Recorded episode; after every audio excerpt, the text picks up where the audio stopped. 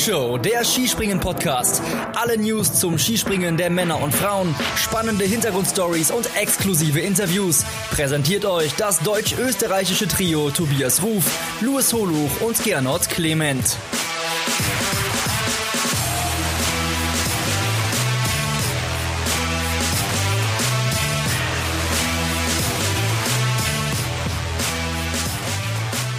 Hier ist die Flugshow mit einer Extra-Ausgabe, denn endlich ist Donald Trump aus dem Weißen Haus draußen. Und endlich geht das Frauenskispringen so richtig los. Und darüber sprechen wir heute in der Flugschau. Und das tue ich, Tobias Ruf, Wintersportchef von Chiemgau 24, natürlich wie immer nicht alleine, denn ich bin verbunden mit einem Mann, der sich extrem gut auskennt im Frauenskispringen und der heute an meiner Seite ist. Luis Holuch. Luis, ich grüße dich. Hi. Hallo Tobi, Halle an alle da draußen. Genau. Und Luis, wir sind auch heute nicht, zu äh, nicht nur zu zweit. Und heute haben wir nämlich zum ersten Mal wirklich richtige Kompetenz mit dabei. Denn wie immer ähm, sind wir natürlich hier unser deutsch-österreichisches Trio. Liebe Hörerinnen, Hörer der Flugshow, hier ist der Akkuschrauber von Gernot Clement. So, das war der Akkuschrauber von Gernot Clement. Liebe Leute, der Gernot zieht gerade um und ist fleißig am Handwerken. Deswegen sind wir tatsächlich heute zu zweit. Wir wünschen Gernot alles Gute beim Umzug. Und ja, wenn wir wirklich mal dann Expertise brauchen, Luis, der Akkuschrauber liegt noch auf meinem Schreibtisch. Wir können ihn jederzeit zu Rate ziehen. Okay? Ja, das ist ja dann gut, dass du auch nachbohren kannst in dem Fall. Sehr schön, sehr schön. Wunderbar. Okay, Leute. Schlechter wird's, glaube ich, nicht mehr heute. Lasst uns jetzt endlich über das sprechen, was jetzt am Wochenende ja eigentlich nicht anfängt, aber so wirklich, der gefühlte Saisonstart ist jetzt am Wochenende. Äh, wir sind ein Podcast über Skispringen, haben bisher fast nur über die Männer gesprochen und auch sprechen können, weil es im Endeffekt so ist, dass äh, diese ganze Weltcup-Saison der Damen Corona-bedingt extrem zäh ist. Es gab ähm, Mitte Dezember einen Weltcup, den wir gesehen haben in der Ramsau in Österreich. Aber davor war nichts und danach war nichts. Und es ist so, heute ist der 20. Januar. Das heißt, dieser einzige Weltcup, der war, der liegt einen Monat zurück. Und ähm, ja, es ist eine extrem, extrem zähe und schwierige Geschichte. Aber es geht nichtsdestotrotz los. Luis, wollen wir vielleicht ganz zu Beginn mal über diesen Kalender sprechen? Wie hat sich der denn durch Corona äh, wirklich verändert? Ja, also man hat es ja schon an deinen Ausführungen gemerkt, es sind doch einige Lücken entstanden. Also normalerweise wären wir jetzt äh, beim neunten Springen, jetzt sind wir beim zweiten. Ich denke mal, allein die Zahl sagt ja schon mal viel aus. Also wir hätten Anfang Dezember normalerweise traditionell den Auftakt in Lillehammer gehabt, aber dann ohnehin, ohne dieses Ramsau-Springen, planmäßig schon einen Monat Pause, ehe dann der traditionelle Japanuary angestanden hätte, wie er so schön genannt wird, also mit den Springen in äh, Sapporo und Sao, also dann zumindest jetzt schon mal zwei Wochenenden im Januar gehabt. So fangen wir jetzt aber erst so richtig an. Und ähm, ja, dadurch, dass die Olympia-Generalprobe in Beijing auch noch abgesagt wurde, ist äh, Mitte, ja, äh, Mitte Februar auch noch ein Wochenende frei, was noch nicht äh, besetzt ist bislang. Und es ist auch noch nicht klar, was mit dem Lillehammer-Wochenende passiert, was ja eigentlich nachgeholt werden sollte so dass man jetzt so nach und nach versucht, diese ausgefallenen Springen nachzuholen. Also wir wissen, es wird einen zusätzlichen Wettkampf geben in Hinzenbach am 1. Februar-Wochenende und wir wissen, es wird einen zusätzlichen äh, Wettkampf geben in Ruischnow in Rumänien also. Aber ja, auch damit ist noch nicht längst alles kompensiert, was so ausgefallen ist. Mhm. Wie umfangreich ist der Kalender denn letztendlich? Würdest du sagen, es ist immer noch in einem Rahmen, wo man sagt, es ist ein würdiger Kalender, so dass wir, wenn wir alles durchziehen können, am Ende dann auch eine Gesamtweltcup-Siegerin haben, wo man dann auch sagen kann, ja, das ist eine wirklich hundertprozentige Gesamtweltcup-Siegerin. Reicht ihr, reicht dir das vom Umfang her? Also wenn man die reine Anzahl der Springen betrachtet, dann jetzt mit den zwei, die jetzt noch reinkommen, kann man schon sagen, ja. Vor allem, weil man ja auch bedenken muss, dass die Saison so sie dann planmäßig läuft, auch bis Ende März sogar geht, also mal ein Wochenende länger als sonst. Ähm, aber nichtsdestotrotz muss man natürlich schon darüber reden, dass es eben diese großen Lücken im Kalender gibt. Ähm, ja, was ja gerade bis jetzt eigentlich einerseits äh, den, den Trainingsaufbau schwierig gestaltet, aber für uns natürlich dann auch so eine sportliche Einschätzung abzugeben. Also man kann schlecht sagen, wie sind die Damen denn jetzt eigentlich drauf? Und für die ist es natürlich auch blöd, weil wir haben das auch schon dargestellt. Sie haben jetzt neun Monate auf dieses eine Springen hin trainiert. Und jetzt war erstmal wieder ein Monat Pause oder fünf Wochen sogar. Ähm, und das ist natürlich, äh, gerade wenn man es auch mit anderen FIS-Disziplinen vergleicht, äh, ja, kein gesunder Standard, so möchte ich es mal sagen.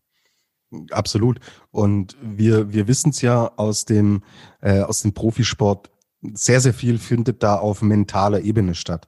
Und ich glaube, es ist extrem schwierig, ähm, wenn man in der Ungewissheit unterwegs ist und auch so eine lange Pause hat. Wie gezielt geht man dann so eine Vorbereitung an? Also ich kann mir schon vorstellen, dass das eine extreme Herausforderung ist. Ähm, okay, lass uns dann über dieses eine Wochenende sprechen, das wir, das wir schon gesehen haben. Ähm, da stellt sich natürlich die Frage, und wir haben da auch, ähm, auch bei Instagram auch eine Hörerinnenfrage in diesem Fall bekommen von Rian Minini. Ich hoffe, ich, ich habe es richtig ausgesprochen. Und sie fragt, und ich frage es mich auch, wie aussagekräftig sind die Ergebnisse, die wir denn gesehen haben? Also zum damaligen Zeitpunkt sicherlich irgendwie schon. Ähm, also man muss auch festhalten, dass die, die da brilliert haben, nämlich äh, namentlich eben äh, Sarah Marita Kramer oder eben auch Nika Krishna und Sarah Takanashi, vor allen voran, dass die zu dem Zeitpunkt schon am besten in Form waren. Also das hatte sich ähm, über den Trainingstag auch angedeutet, dass die da das Rennen machen würden und äh, Kramer hat ja alle Durchgänge da gewonnen. Von dem her war sie da schon eine verdiente Siegerin. Man muss auf der anderen Seite aber auch sagen, einerseits, wie du richtig rausgestellt hast, es ist jetzt halt schon verdammt lang her, dass wir dieses Springen gesehen haben. Es konnte noch mal viel gefeilt werden in der Zwischenzeit. Und was man aber auch sagen muss, die Schanze ist völlig atypisch für den Damenweltcup. Also sowas sehen wir im restlichen Saisonverlauf nicht. Ähm, man hat es ja auch gesehen, dass sich einige doch schwerer getan haben, sich auf die Schanze einzustellen. Und alles, was jetzt kommt im weiteren Saisonverlauf, ist ja den Damen bekannt. Also die, die wissen, worauf sie sich, äh, von welcher Chance sie sich da stürzen. Jetzt mit Ausnahme von äh, TDC Neustadt. Äh, dementsprechend ist es einerseits schon wertvoll. Ja, auf der anderen Seite muss man es auch mit Vorsicht genießen, weil man definitiv bei einigen gesehen hat, ähm, die sind noch nicht in der Form, ähm, in der sie normalerweise sind äh, wo natürlich auch das zum Tragen kommt, über das wir gerade gesprochen haben. Wenn du genau weißt, ich habe jetzt hier einen Weltcup, aber danach ist erstmal wochenlang Pause.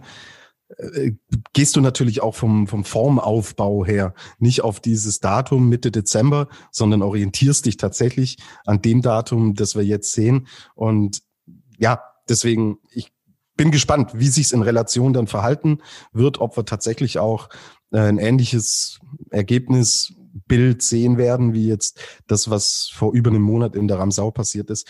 Tendenziell aber wahrscheinlich eher nicht. Also ist jetzt mal eine Vermutung. Ja, würde ich, würde ich auch so, würde ich auch so unterschreiben. Also äh, da gab es einige, die nicht so weit vorne gelandet sind, wie man sie normalerweise einschätzt. Also da muss man ja nur mal aufs deutsche Team gehen. Ähm, eine Katharina Althaus und auch eine Juliane Seifert sind ja normalerweise nicht auf den Rängen 12 und 17 zu finden. Und was ja auch dazu kam, es war in der Ramsau nur ein Springen. Also du hast noch mal weniger Zeit gehabt, dich auf die Chance überhaupt einzustellen, hast dir vielleicht sogar noch mal mehr Druck gemacht, weil du wusstest, okay, es ist jetzt nur dieses eine Springen.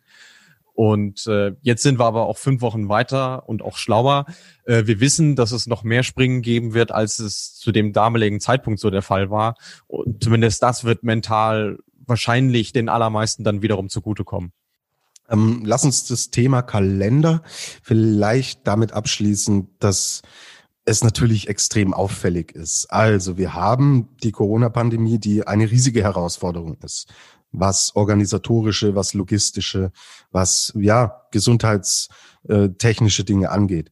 Bei den Herren ist es so, dass der Weltcup-Kalender fast unverändert daherkommt. Und dass er ja bisher auch, obwohl es da die eine oder andere äh, Schwierigkeit schon gab mit Corona, bisher ja auch wirklich durchgezogen wurde. Warum ist es denn bei den Herren so, dass wir fast keine Veränderungen sehen? Bei den Damen wiederum steht dieses ganze Ding auf dem Kopf und wir fangen erst Ende Dezember, äh, Ende Januar an. Wie, wie sind die, die Unterschiede da zu erklären? Naja, einerseits haben wir natürlich den Faktor, dass deutlich mehr Springen äh, der Damen traditionell in äh, auf dem asiatischen Kontinent ohnehin schon stattfinden. Also ich hatte das ja eben gerade gesagt mit mit Sau und mit Sapporo und die beiden Organisatoren haben gewollt, sie konnten aber nicht. Also ähm, ihr müsst euch das vorstellen, dass auf beide letzten Endes das Doppelte an Kosten zugekommen wäre, als das, was sie ohnehin aufbringen müssen, um diese Damenweltcups überhaupt zu organisieren. So, das ist schon mal die Schwierigkeit. Ähm, dann hast du natürlich auch in den Ländern das Problem ähm, mit den Quarantäneverordnungen. Also da kann man schon sagen, dass Corona wirklich was äh, kaputt gemacht hat. Und dann war es natürlich auch so, dass jetzt leider die Ausrichter nicht äh, Schlange standen, um ähm, Ersatzmänner zu spielen quasi, was aber wiederum auch damit zusammenhängt, dass die Anforderungen, die die FIS an die Organisatoren stellt, um so einen Damenweltcup auszurichten, im Prinzip die gleichen sind wie für einen Herrenweltcup. So, und dann muss man sich leider nur anschauen, dass das Frauenskispringen ja im Vergleich eine deutlich geringere mediale Präsenz hat, so dass der Veranstalter auch deutlich geringere Chancen hat, das Geld wieder reinzuholen. Also das ist im Prinzip das zentrale Thema, um das es geht, ausgelöst durch äh, verschiedene Faktoren. Und äh, ja, es ist dann eben jetzt so quasi die Notlösung, dass man sagt, okay, man hängt jetzt quasi noch die ähm, Wettkämpfe äh, zu den Veranstaltern dran, die man jetzt eh schon im Boot hat. Äh, da muss man sich auch bei denen ganz klar und deutlich bedanken, weil ähm, normalerweise hätte der ÖSV jetzt namentlich nur zwei Springen gehabt in, in Hinzenbach. Jetzt hat er in Hinzenbach drei und in der Ramsau eines, also das Doppelte. Ähm, nötigt einem schon mal viel Respekt ab. Äh, tolle Sache, auch ein tolles Zeichen.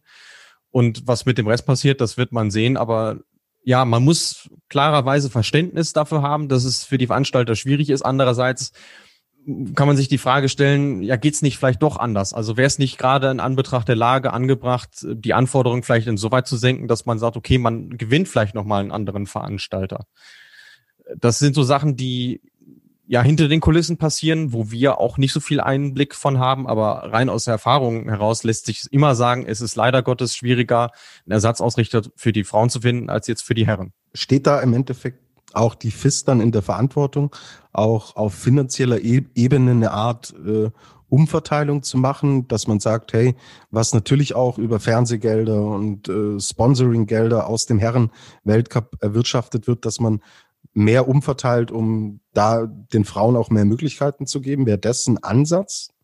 Ja, definitiv. Vor allem, es würde ja mal ein Signal senden, dass man auch seitens des Verbandes ernsthaft daran interessiert ist, ähm, die Sportart wirklich zu fördern, weil ähm, alle Äußerungen, die man jetzt so mitbekommen hat und auch das Geschehen suggeriert ja eigentlich nur, dass die Damen, ja, die werden so mit mitgeschleift. Wir machen es halt, damit was machen auch weil es müssen, äh, bevor es wirklich einen endgültig großen Sturm der Entrüstung gibt. Aber so wirklich das Gefühl, dass man zu 100 Prozent dahinter steht, ähm, das habe ich leider nicht, weil auch das muss man ja sagen, es gab vor drei Jahren die Versprechung, ja, wir machen mehr Wettkämpfe mit den Herren zusammen, aber so großartig passiert ist halt nichts. Also da hat man auch den Eindruck, dass wenn die Nationalverbände sich nicht regen, dass auch die FIS dann von sich aus nicht sagt, so, wir machen das jetzt so und so. Weil letzten Endes muss man sagen, eine Raw Air für die Frauen hätte es ohne den Einsatz der Norweger vermutlich nie gegeben. Absolut, absolut richtig.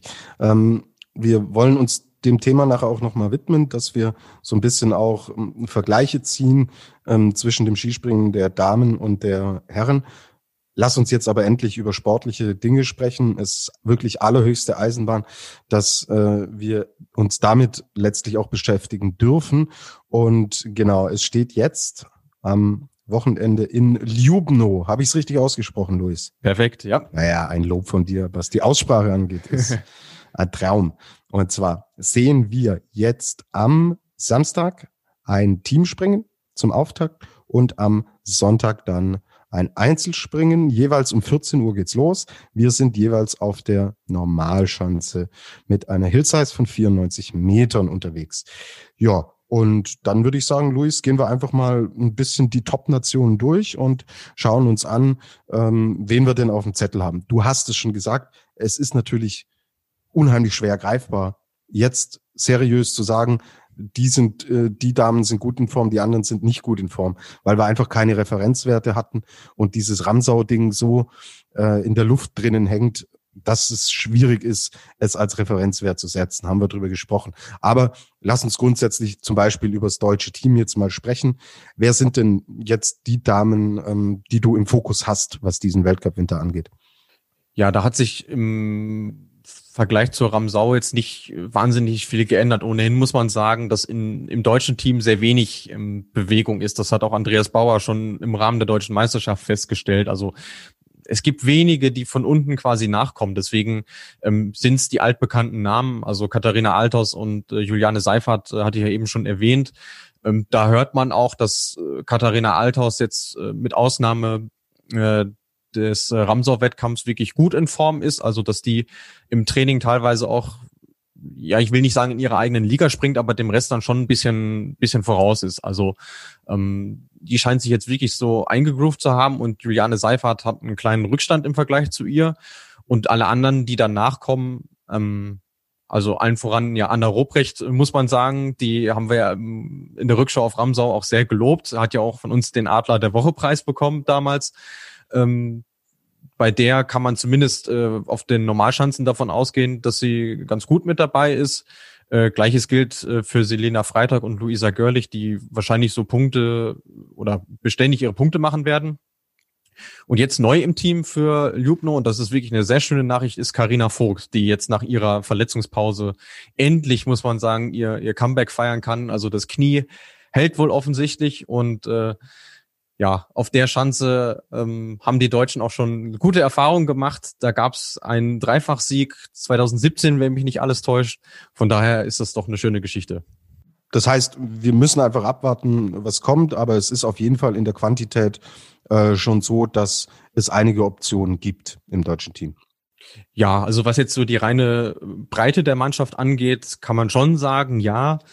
Mm, wobei es hat sich ja und da würde ich schon sagen, dass es eine Tendenz ist, die man aus Ramsau ableiten kann, ähm, dass sie in der Nationenwertung vermutlich nicht ganz vorne mitspringen werden. Also sie sind jetzt auf Platz vier und das auch nicht unbegründet, weil es ähm, ja mit äh, Katharina Althaus und Juliane Seifert an eben guten Tagen zwei gibt, die ums Podest mitkämpfen können. Die Lücke dahinter ist allerdings relativ groß und ähm, ja, es ist auch nicht so wirklich absehbar, dass sich das im Saisonverlauf nochmal ändert. Man muss auch sagen, natürlich äh, das deutsche Team von Verletzungen geplagt. Also Ramona Straub ist beispielsweise, äh, die springt zwar wieder, aber so wirklich einsatzfähig ist sie noch nicht. Ist ja auch eine WM-Medaillengewinnerin, das darf man auch nicht vergessen.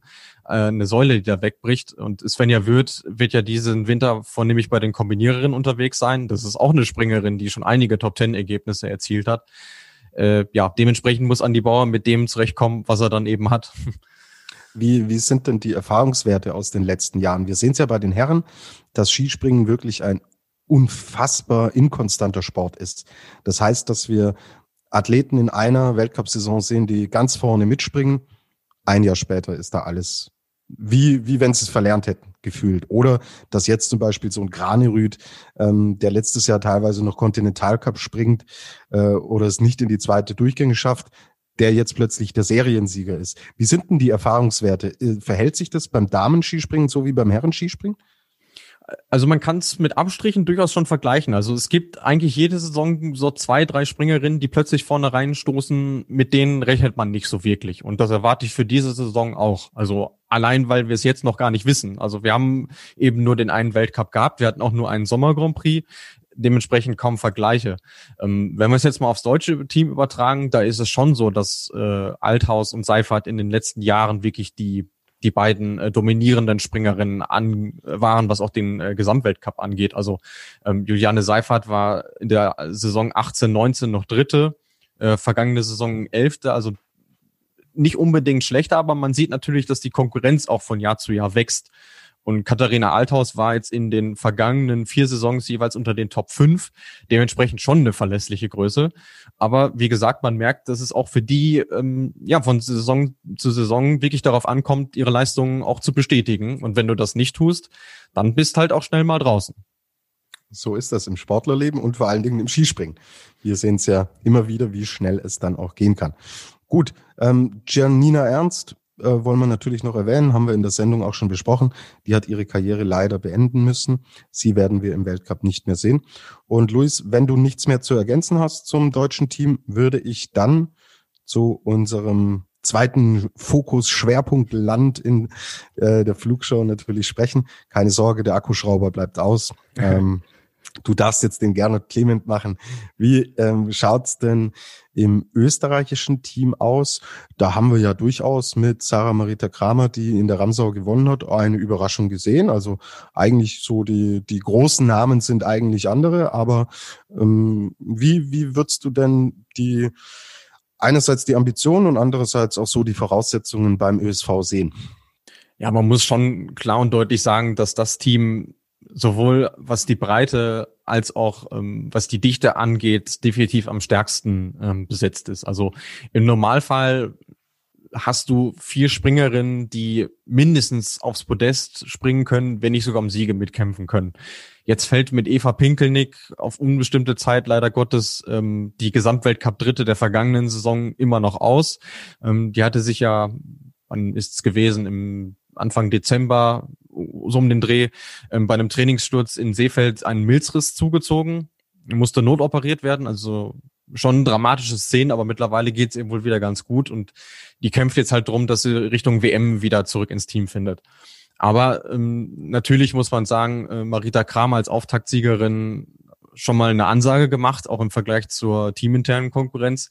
Dann hast du natürlich noch die nimmermüde Daniela Eraschko-Stolz im Alter von 37 Jahren. Auch schön, dass die immer noch dabei ist und den Jungen zeigt, dass sie es immer noch kann.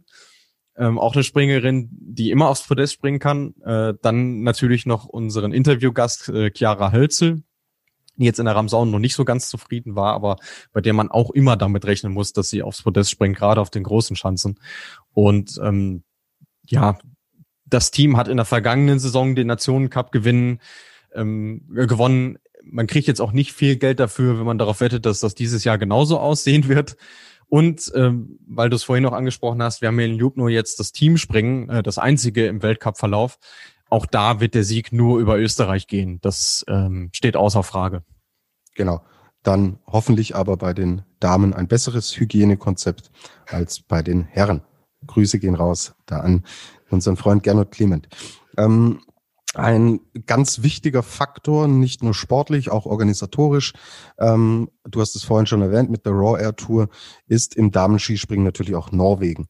Und wir wollen natürlich auch sportlich ein bisschen auf das blicken, ähm, was wir von der norwegischen Mannschaft erwarten können. Da war und kann man mit dem äh, einzigen Springen, das wir bisher gesehen haben, nicht zufrieden sein. Da steckt, glaube ich, mehr Potenzial drin als jetzt äh, ein siebter Platz von Marin Lündby, was die beste Norwegerin war in der Ramsau. Stimmst du mir schon zu, oder, dass da tatsächlich noch mehr drinnen ist? Ja, das auf jeden Fall. Also ähm, was das was das reine Potenzial angeht, ähm, muss man da gar nicht drüber reden. Also auch die haben drei, wenn nicht sogar vier Springerinnen, die ähm, mindestens unter die Top Ten springen können. Ähm, dementsprechend ähm, auch da, um nochmal auf YouTube zu schauen, auch die ganz heißer Kandidat in Richtung Podestplatz, ähm, weil sie es äh, zu viert sicherlich hinbekommen werden.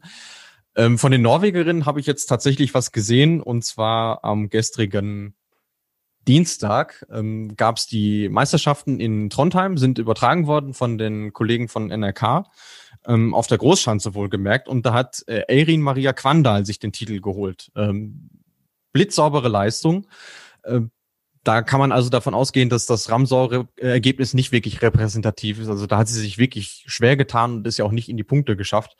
Also das ist wirklich ein Rohdiamant, den sie jetzt über ein Jahr wirklich kontinuierlich geschliffen haben.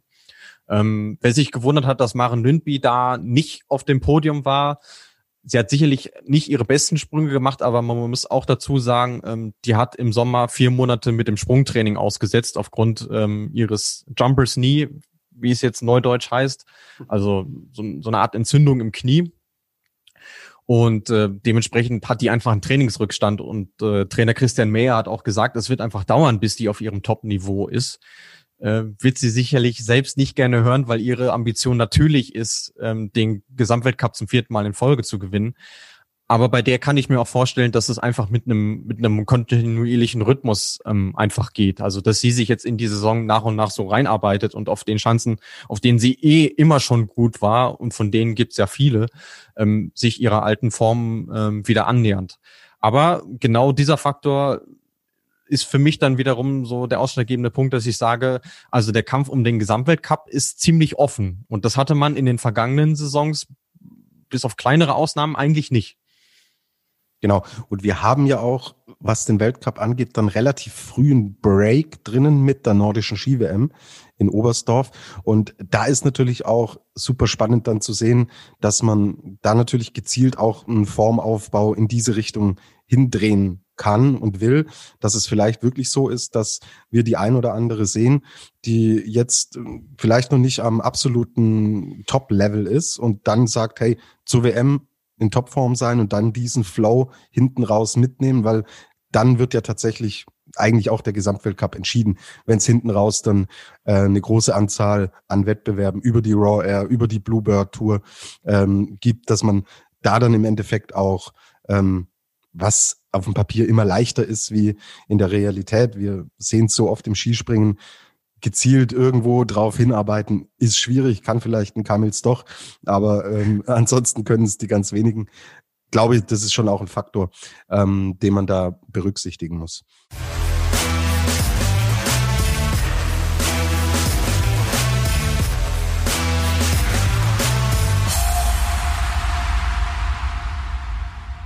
Sehr erfolgreich. Luis lief das Wochenende in der Ramsau von den Gastgeberinnen des jetzigen Weltcups, den Sloweninnen. Da haben wir nämlich mit Nika Krishna und Urja Bogatay, korrigieren, oh, er nickt, ja, mhm. alles gut. Passt. Haben wir, ja, super, haben wir die Plätze zwei und vier gesehen. Wie ist denn das slowenische Team einzuschätzen? Also was die Breite angeht, ähm, würde ich definitiv sagen, ähm, doch ein bisschen stärker sogar noch als das deutsche Team, weil die tatsächlich ähm, sieben Springerinnen haben, die im Weltcup schon etabliert sind. Und das ist schon ein großer Vorteil gegenüber vielen anderen Nationen. Und ähm, genauso treten sie ja auch auf. Also äh, man muss ja dazu sagen, dass im Frauenskispringen ähm, oder im Damen-Weltcup, äh, muss man sagen, ähm, eine maximale Quote von sechs Springerinnen äh, zugelassen wird. Also eine weniger als ähm, die Top-Nationen bei den Herren haben. Und dementsprechend ist es bei dem Team immer schon die Frage, okay, wer muss jetzt zu Hause bleiben? Jetzt nicht in Bezug auf Jutno, denn da haben sie eine nationale Gruppe, die auch sehr stark sein wird. Aber generell natürlich schon. Und du merkst bei denen, ähm, dass es einfach einen guten Teamgeist gibt, dass die sich gegenseitig wirklich zu äh, Höchstleistungen pushen. Und äh, sie haben auch schon zwei Weltcupsiegerinnen in ihren Reihen mit Maja Utic, die die älteste im Team ist, und mit Spieler Rogel, die auch schon im gelben Trikot war. Und äh, die sind auch was die Erfahrung angeht, ähm, insgesamt sehr, sehr, sehr gut besetzt. Also im Grunde genommen auf die Saison rausgesehen auch ein Top-3-Kandidat. Und mit Nika Krishna haben sie wirklich eine Springerin, der ich jetzt auch in dieser Saison auch auf konstant äh, bezogen zutraue, dass die wirklich kontinuierlich um Podestplätze mitkämpfen kann. Von denen hat sie jetzt noch nicht so viele, aber man muss auch sagen, die war auch noch nie so, gut in Form, wie sie es jetzt ist und sie ist Jahrgang 2000. Also wir reden hier jetzt nicht, ähm, wenn wir vorhin über Daniela Raschke-Stolz gesprochen haben oder von anderen Athletinnen, die dann äh, Mitte der 90er sind, was den Jahrgang angeht. Jahrgang 2000 ist einfach wahnsinnig jung und da hatte sie noch nicht allzu viele Gelegenheiten, die hohe Anzahl an Podestplätzen zu sammeln. Ja, dafür war es nicht schlecht. Also ähm, sie hat jetzt in der Ramsau ihren vierten Podestplatz gemacht, ihren äh, zum ersten Mal auf Platz zwei, also ihr bestes Ergebnis.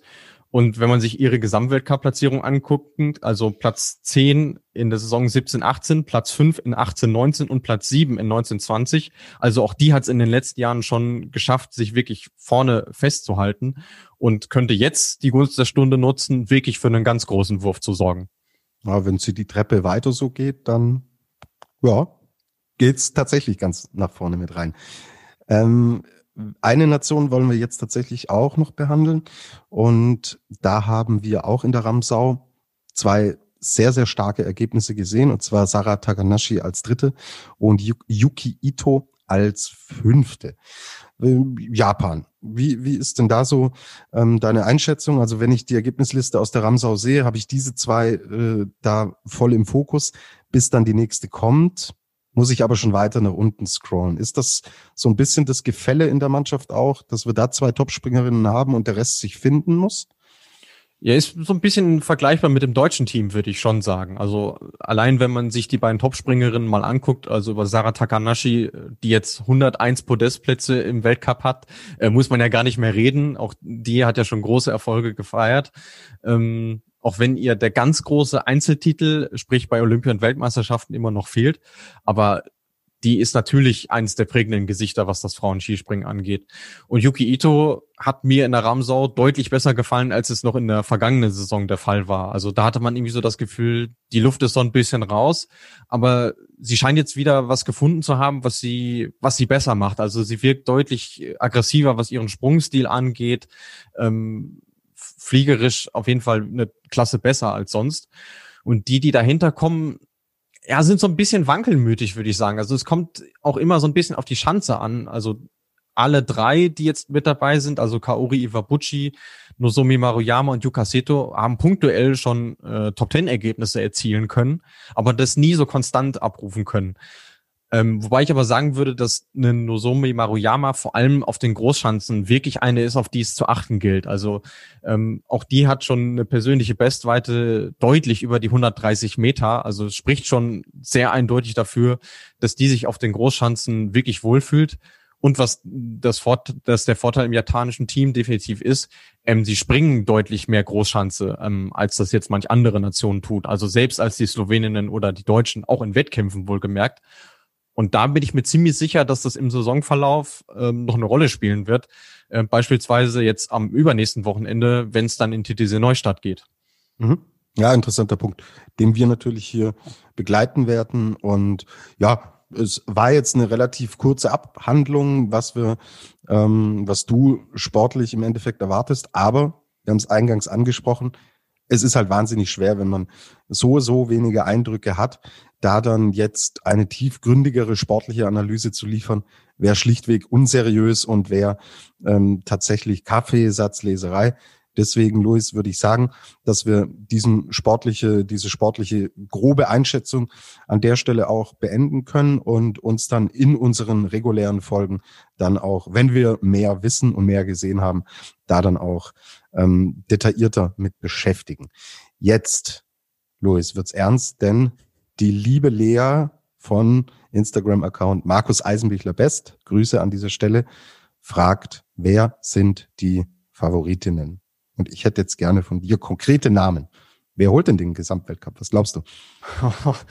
Boah. Haben wir nicht gerade gesagt, es wäre nicht seriös, wenn wir jetzt mit solchen Einschätzungen um uns werfen würden? Luis, es, unsere Hörer und Hörerinnen, das ist das Allerwichtigste. Und wenn die Lea eine Frage hat, dann sei du jetzt bitte so höflich und beantworte.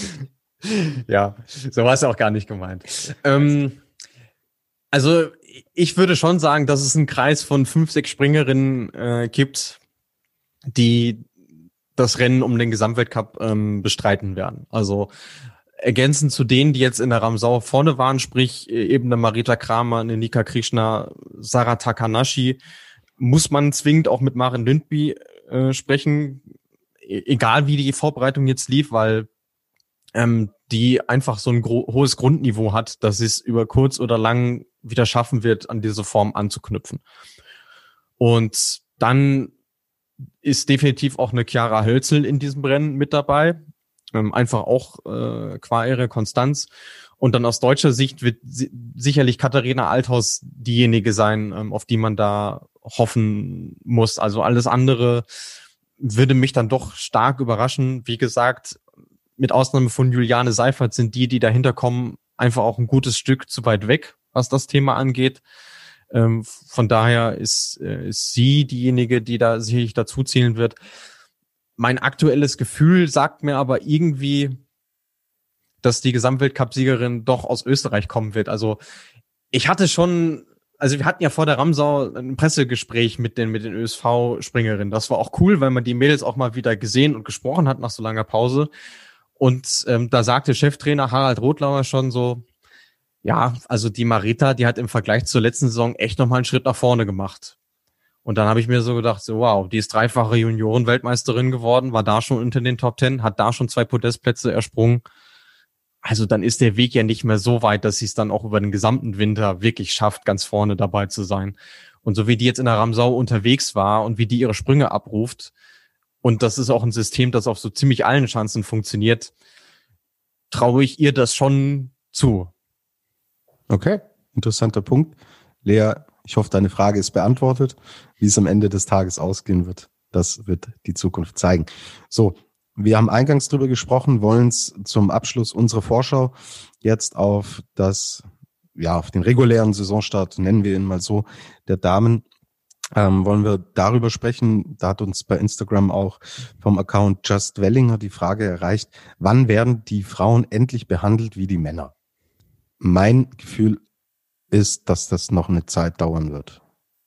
Dem schließe ich mich oder dem muss ich mich leider Gottes uneingeschränkt anschließen. Also es gibt nicht viel, was dafür spricht, dass sich das zeitnah ändert. Ähm, und da möchte ich nochmal auf was zurückkommen, ähm, was du eben auch angesprochen hast.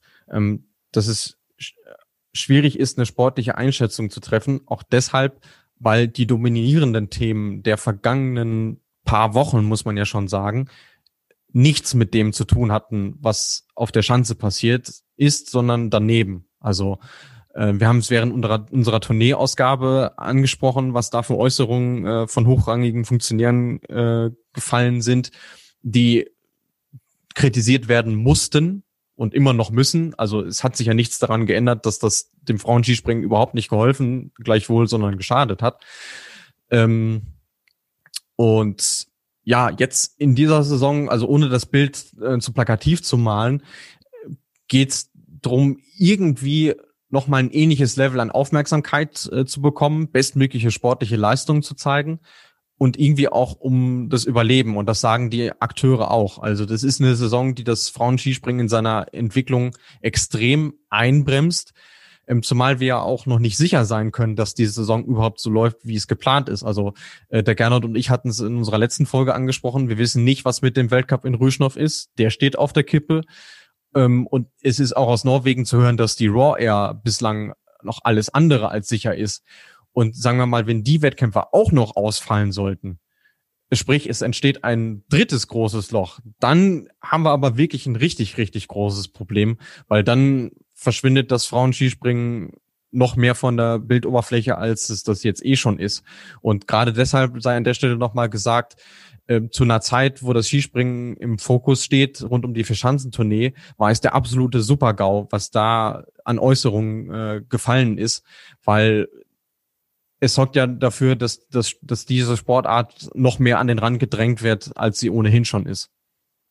Ich glaube, man könnte so, ja, in dieser jetzt schwierigen Phase eventuell Gefahr laufen, dass man das, was man sich schon erarbeitet hat in den letzten Jahren, auch irgendwie wieder aufs Spiel setzt und dass man gefühlt dann wieder bei Null anfängt. Und das wäre natürlich der Supergau, der passieren muss. Und meine Meinung ist ganz klar, ähm, auch auf die Frage jetzt bezogen, wann wir da endlich von äh, Ausgeglichenheit sprechen können, das hängt einzig und allein daran, wie der Weltverband mit diesem Thema umgeht. Wie man sagt, welche Stellenwert hat es denn für uns?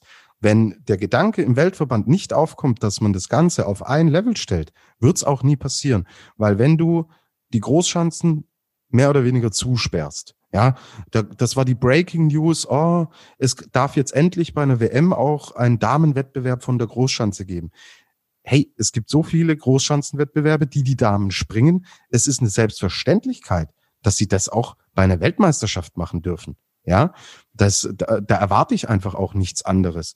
Und dass sie das rein physisch können, sehen wir seit Jahren. So. Und wenn man ihnen die Chancen nimmt, ja, jetzt zum Beispiel auch ein Teamwettbewerb auf einer Großschanze bei einer WM ist natürlich viel interessanter, als wenn man sowas von einer Kleinschanze macht. Ja, und ähm, wenn man ihnen die, die Chancen erst überhaupt nicht einräumt, wirst du auch nie den Entwicklungsschritt machen, dass du in der Popularität aufholst. Und deswegen müssen die äh, die, die letzten, die im Endeffekt dazu beitragen können, sind die Springerinnen selbst. Die machen ihre, die rufen ihre sportliche Leistung ab, die zeigen inzwischen sportlich absolut gleichwertige Leistungen wie ihre männlichen Kollegen. Sie sind abseits der Schanzen ganz sympathische, ganz authentische und wirklich coole äh, Sportlerinnen. Und die machen ihren Job. Aber auf der Verwaltungsebene, wenn, solange da nichts passiert und man ihnen diese Chancen nicht gibt, wirst du da keine Chance haben. Ich habe es beim Thema, als wir über vier Schanzentournee für die Damen gesprochen haben, als es hieß so, ja, die wollen ja auch nicht die Vorspringerinnen sein und wen interessiert das denn? Hey, wenn man es nie ausprobieren wird, werden wir auch nie eine Antwort haben. Und damals, wie heute, sage ich, ausprobieren. Und wenn man nach einigen Jahren merkt, es kommt tatsächlich nicht so an, dann kann man sicher über Alternativen Gedanken machen. Aber wer es nicht ausprobiert, wird nie eine Antwort darauf haben. Biathlon ist da das absolute Paradebeispiel. Da hieß es ja auch so, ja, Damen und Biathlon. Ja, nee. Also, das ist ein Sport für Männer. Das äh, Biathlon, wer es nicht weiß, hat sich so ein bisschen aus dem Militärischen entwickelt. Ja, also Laufen, Schießen, das war eher so ein bisschen Militärsport, der dann sich zu einem äh, wirklichen Wintersport etabliert hat. Am Anfang geprägt von den Herren. Und als es dann hieß, ja, warum nicht auch die Damen? Und da die ersten Versuche unternommen wurden, ja, äh, stieß das natürlich auf äh, Verbandsebene auch so auf wenig Begeisterung, bis dann irgendwann handelnde Personen da waren, die gesagt haben, lasst uns die regulär mit ins Programm nehmen. Und so hat sich der Damenbiathlon zu dem entwickelt, der heute ist, der absolut auf einem Level mit dem der Herren steht. Und es ist tats tatsächlich auch so, ich behandle den Wintersport beruflich jetzt schon sehr, sehr lange, auch mit einem starken Fokus auf Biathlon. Unsere Einschaltquoten, unsere Leserzahlen, die sind bei Damenwettkämpfen oft höher als bei den Herren. Ja? Und die, die großen prägenden Biathlon-Figuren der vergangenen Jahre waren denn wer? Das war eine Magdalena Neuner, und das war eine Laura Dahlmeier. Wir denken an Uschi Diesel, wir denken an Kati Wilhelm zurück. Das sind heute noch die Sportlerinnen ähm, mit den höchsten Popularitätswerten. Magdalena Neune wurde zur Athletin des, äh, des Jahrzehnts gewählt. Ja, also muss man sich mal denken. Und wenn man den Biathlon-Damen niemals die Chance gegeben hätte, genau auf so einer Plattform zu stehen wie den Herren, dann hätten wir auch keine Jahrzehntsportlerin Magdalena Neuner gehabt oder eine Laura Dahlmeier, die für immer deutsche Sportgeschichte äh, geschrieben hat und für immer eine Instanz bleiben wird. Deswegen, wenn die Rahmenbedingungen nicht geschaffen werden, wird, wirst du nie auch nur in die Nähe einer Ausgeglichenheit kommen. Und das ist das, wofür der Verband arbeiten muss. Und meiner Meinung nach, es ist der Weltverband und der ist dafür verantwortlich. Und sie sollen endlich aufhören, ähm, da äh, das Ganze selbst runterzudrücken, weil äh, dann heißt es ja, das Produkt ist nicht so attraktiv. Ja, wenn ich es nicht attraktiv, äh, selber nicht attraktiv machen will, wie kann es dann attraktiv werden? War jetzt ein langer Lu äh, Monolog, Louis, aber ähm, es liegt mir schon am Herzen und es, äh, wir haben ja die anderen Vergleichswerte, Ski Alpin oder Biathlon, da funktioniert's ja auch, ja. Ja. Aber hier will's partout nicht klappen. Und das ist ein Punkt, der mich extrem ärgert und ähm, der ja auch offensichtlich ist. Dazu muss man ja nicht, muss man ja nicht äh, jetzt Teil des Verbandes sein und eine große Expertenkommission gründen. Äh, es ist ja im Endeffekt leicht, äh, ja, leicht nachzuvollziehen, wo die Probleme sind. Ja, und vor allem, man muss ja auch wirklich sagen, es ist ja jetzt kein Problem, was irgendwie neu ähm, auf den Plan gekommen ist, sondern das ist was, worüber wir schon seit Ende der 1990er reden. Also ich jetzt vielleicht nicht, weil da war ich noch, noch, noch klein und im Kindergarten. Aber es ist ja was, was die Sportlerin seitdem beschäftigt. Also allein deshalb ist es ja bemerkenswert, dass eine Daniela Eraschko-Stolz im stolzen Alter von 37 Jahren immer noch mit dabei ist. Die hat ja alles mitgemacht. Die hat äh, den Kampf für die ersten wirklichen Wettkämpfe mitgemacht. Die hat den Kampf um eine Juniorenweltmeisterschaft mitgemacht, ähm, um eine richtige Weltmeisterschaft, ähm, auch in Sachen äh, Olympia. Also da gab es ja 2010 äh, eine große Anzahl an Springerinnen, die sogar vor Gericht gegangen ist, um irgendwie äh, noch ins Programm aufgenommen zu werden, nur um da diesen Vorschlag abgeschmettert zu bekommen. So, und es sind jedes Jahr irgendwie die gleichen Themen, nur anders verpackt. Und gerade deshalb ähm, versteht man es dann auch, wenn Springerinnen sagen, es ist anstrengend, jedes Jahr für nichts und wieder nichts zu kämpfen. Es ist einfach ermüdend. Und wie du richtig gesagt hast vorhin, und ich glaube, das ist was, was man nochmal viel deutlicher herausheben muss.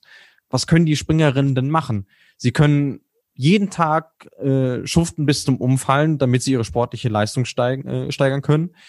Sie bekommen aber nur zu sehr ausgesuchten Möglichkeiten, diese sportliche Leistung überhaupt unter Beweis zu stellen und sehen sich dann noch Anfeindungen ausgesetzt, wenn sie sagen, wir möchten aber auch, sei es auf die Großschanze, sei es ein vernünftiges Preisgeld, sei es einen vernünftigen Kalender. So, und das ist doch auch kein, keine Umgangsform, muss man an der Stelle auch mal sagen. Ähm, da wird dann sofort mit, mit Häme gesprüht, wenn es bei einer, die sich traut, öffentlich äh, den Missstand anzusprechen, äh, wenn die dann irgendwie sportlich mal einen schlechten Tag haben soll, was uns allen so geht. Das ist was völlig Menschliches. So, und ähm, gerade deshalb können die, wenn man sich näher mit dem Thema beschäftigt, ähm, auch wirklich nur leid tun. Und ähm, es wird dann auch gesagt, dass ähm, jetzt so Leute wie wir, die sagen, man müsste in Sachen Gleichberechtigung mal was tun, dass es dann heißt, ja, ihr seid ja keine Journalisten, sondern Aktivisten. Das ist doch völliger Unsinn, wenn man sich für was einsetzt, was in Gesetze niedergegossen wird und was längst äh, guter Umgang miteinander sein sollte, nämlich Gleichberechtigung. So. Und da müssen sich die Leute, die das kritisieren, auch mal hinterfragen. Und auch mal über den Tellerrand hinausschauen. Was vielleicht tatsächlich eine Chance ist, Luis, ähm, die Idee ist mir gerade gekommen, wenn dann so ähm, eine Daniela Iraschke-Stolz vielleicht irgendwann die Karriere beendet und diese Generation, die super hart für das gearbeitet hat, was man jetzt schon hat, wenn man vielleicht im Verband auch mal auf eine Idee käme, solche Leute dann auch in Führungspositionen zu installieren und zu platzieren, um da diesen nächsten Schritt einfach zu machen, ist, denke ich, eine Perspektive, die man schon im Auge haben kann und auf die man tatsächlich auch Hoffnungen setzen kann, weil die, die es wirklich über so viele Jahre aktiv betrieben haben, da auch mit einer ganz anderen Werbe im Endeffekt dann rangehen.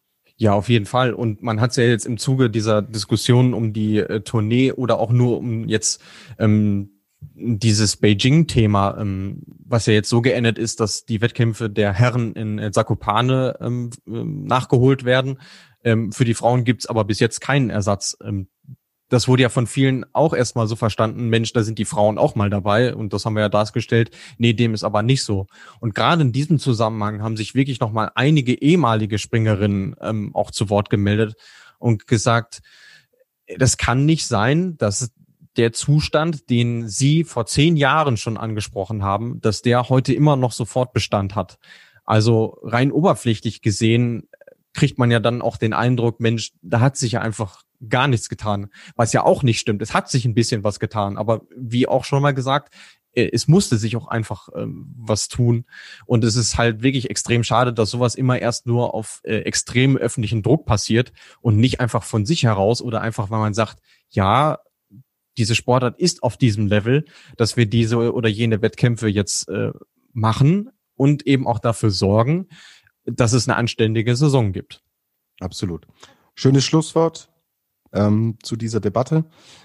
Schreibt uns dazu wirklich gerne eure Meinung, schickt uns äh, Feedback, schickt uns Fragen, vielleicht auch Anregungen, was ihr euch eventuell vorstellen könnt, wie man da auch vorankommen kann, ist ein Thema, das uns durchgängig begleiten wird. Wir werden auch nicht locker lassen und werden da, ähm, auch wenn wir jetzt nicht die allergrößte Bühne sind, aber jede Chance, finde ich, gehört genutzt und dass wir da an diesem Thema auch dran sind und dem Ganzen entsprechend auch die Aufmerksamkeit zukommen lassen. Luis, dann würde ich sagen, können wir unsere Vorschau auf den Damenweltcup an der Stelle dann auch zumachen. Es geht jetzt, wie gesagt, am Wochenende dann endlich los mit dem reellen Start nennen wir ihn mal so. Und genau, die Zeiten haben wir euch schon genannt. Die Herren sind natürlich auch unterwegs. Die sind jetzt im finnischen Lahti dann am Start, ebenfalls am Samstag und am Sonntag werden wir da. Ein Teamspringen ist, glaube ich, wieder dabei, gell? Und genau, ein Einzelspringen. Ja. Gleiches genau. Programm quasi wie bei den Damen, nur andere Schanze. Okay, genau. Und ähm, ja, über all das sprechen wir dann ähm, natürlich wieder in der Flugschau. Ihr hört dann in unserer nächsten Ausgabe ja zum zweiten Mal ein ja eine Analyse äh, der Herren und eine Analyse der Damen. Das werden wir dann in den kommenden Wochen auch wirklich so durchziehen. Und ja, dann wär's das von meiner Seite aus. Ähm, Ich habe noch eine Message an unseren lieben Gernot Clement. Schraub, solange es geht, mein Lieber. Das gebe ich dir mit auf den Weg. Und Luis, du darfst unsere Hörerinnen und Hörer verabschieden, weil Gernot kann es heute nicht. Deswegen gehört die Bühne jetzt dir. Ich bin ja in der letzten Folge schon eingesprungen, deswegen äh, habe ich ja so ein bisschen Routine schon mal angeeignet. Ja, auch von mir ähm, war es das dann. Ich äh, bedanke mich auch äh, in deinem Namen, Tobi, recht herzlich fürs Zuhören. Wie gesagt, wir sind ähm, auf allen Kanälen erreichbar, Facebook, Twitter, Instagram. Wenn euch was auf der Seele brennt, äh, meldet euch bei uns. Und dann äh, hören wir uns auch schon in wenigen Tagen wieder. Und bis dahin, fliegt's, soweit es geht. Und tschüss.